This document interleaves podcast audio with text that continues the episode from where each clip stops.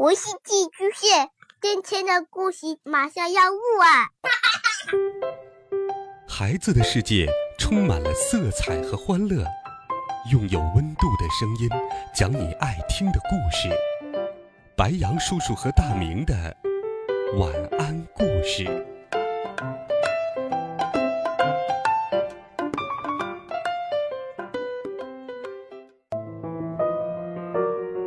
小朋友们、同学们，大家好，欢迎收听白羊叔叔讲故事。今天，白羊叔叔继续给你准备了《神探猫破案冒险集》的好听故事，一起来听。一只偷东西的绅士猫，第七集：香水与水晶。月光、约瑟芬和多多。全都屏住了呼吸，而房间里，玛丽的朋友波林也同样期待着他说出答案。真的吗？那到底是谁？玛丽微微一笑，说道：“就是那个可恶的女人，吉娜维弗·拉斯特利。我真恨自己没有早点察觉。”听到他的话。柏林因为吃惊而猛地跳了起来，差点把茶水打翻在客厅珍贵的地毯上。就是那个二流歌手，你真觉得会是他吗？可他是怎么进入你的化妆间呢？玛丽啜了一小口茶，随后才回答了他的问题。吉纳维芙一直都嫉妒我的成功，我敢肯定。只要能将我击垮，他什么事都干得出来。今天晚上在剧院里，我看到他就坐在第一排。但最关键的是，上个月正是他在女神游乐厅里举办了自己的一系列音乐会，他的化妆间就是我的那间，所以他很有可能偷偷配了一把钥匙。吉娜维弗·拉斯特利，没错。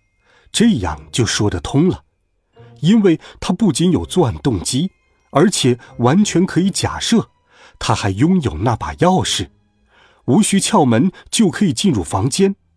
现在的问题是，怎么才能找到证据呢？月光告诉大家，第二天他们的首要任务就是去那位艺术家的房间进行调查，因为此刻已是凌晨时分。所以他便和多多告别了约瑟芬，回家养精蓄锐。月光回到奥利维尔·伯奈的那间阁楼，多多则去了新桥下著名的流浪猫聚集地。第二天黎明，我们的四位朋友在小丘广场重新聚集在了一起。那是蒙马特地区最有名的广场，因为街头艺术家。总是在那里安放画架，为游客临摹画像。月光和小鹏鹏最先到达，接着是多多。约瑟芬来的最晚，跑得上气不接下气。喵，不好意思，我迟到了，我已经跑了一路。暹罗猫向同伴们表示歉意，不过作为补偿，我给你们带了件好东西来。昨天晚上，我成功偷看到了主人的记事本，找出了那个吉纳维弗·拉斯特利所住的地方。我们可真幸运，因为他家就在这附近。拉斯特利是一名歌剧演唱者，某些尖刻的评论家曾把他叫做脾气古怪的走音专家。他的住所是蒙马特高地的一幢别墅。四只猫先是钻进了别墅的铁门，随后又快速闪过一小片茂密的榆树林，那是用来遮挡陌生人视线的。可是突然，他们全体停下了脚步，因为从别墅里头传来了一声凄惨的喊叫，还有一种可怕的声音，好像是杯子碎裂的声音。喵，快！月光叫道。一定是有人遇到了麻烦，我们快去看看。说完，他便带着三位同伴急速穿过了花园，叫喊声越来越响，似乎是从正对着别墅入口的玻璃大门传来。四只猫顾不上危险，毫不犹豫地冲了进去。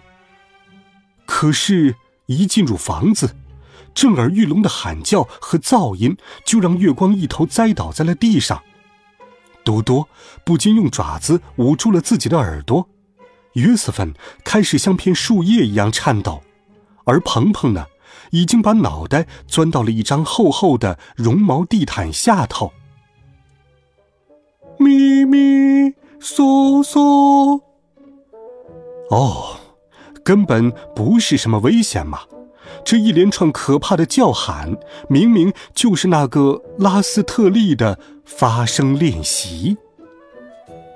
只见这位女高音把自己塞进一件丝质礼服，正站在客厅中央的幕布后头进行着练声。在她身前的一个矮桌上，摆放着一长排水晶玻璃杯。她每次拿起其中的一个，举到嘴前。然后发出尖锐的声响，咔嚓，玻璃杯碎成了无数碎片。不知道是因为他声音的力量太强，还是玻璃杯实在是感到害怕。鸟儿，我的猫呀，它的肺！多多悄声说道。喵儿，什么？月光大声喊了一句。我的猫呀！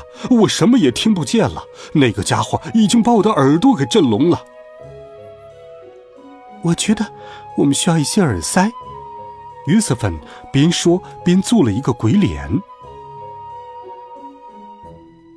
发发发！从他胸腔里发出的发、多等等音高实在是太强大了。以至于剩下的所有玻璃杯一下子全都炸开，瞬间化作了一阵闪闪发亮的碎片雨。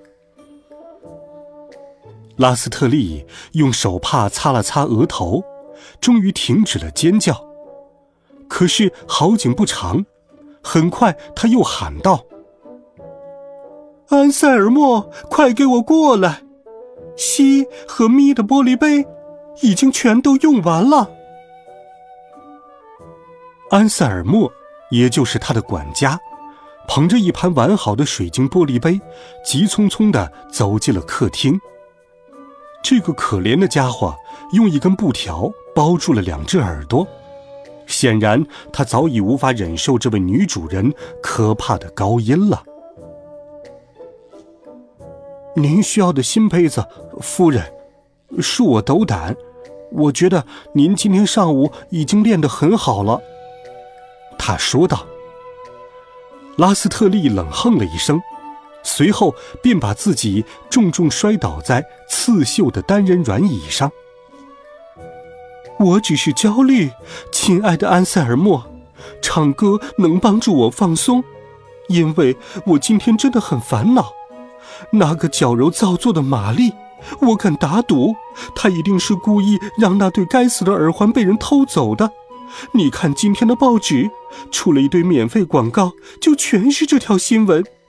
再看看我下一场演唱会的消息，居然被挪到了最后一版的偏僻角落，根本就没有人会去念吗？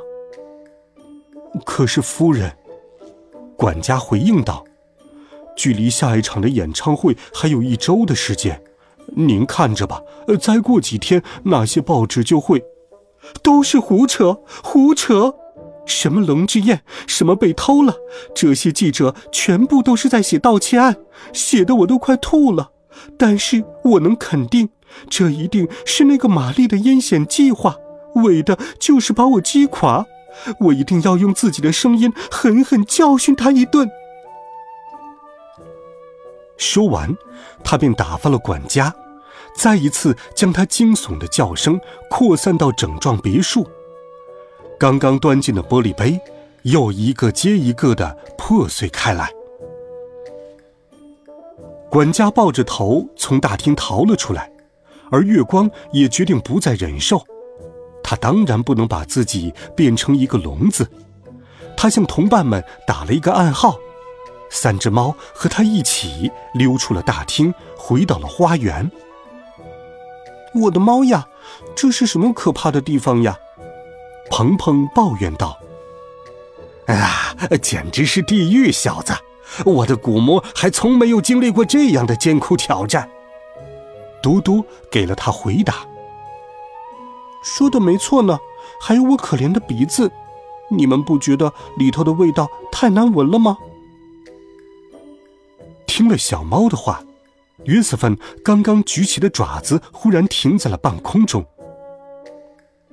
我的猫呀，被它可怕的叫声一折腾，我都没发现这一点。鹏鹏说的没错，这幢房子里有一股很熟悉的味道。妙儿，你们还真是提醒我了。月光也加入了他们的对话。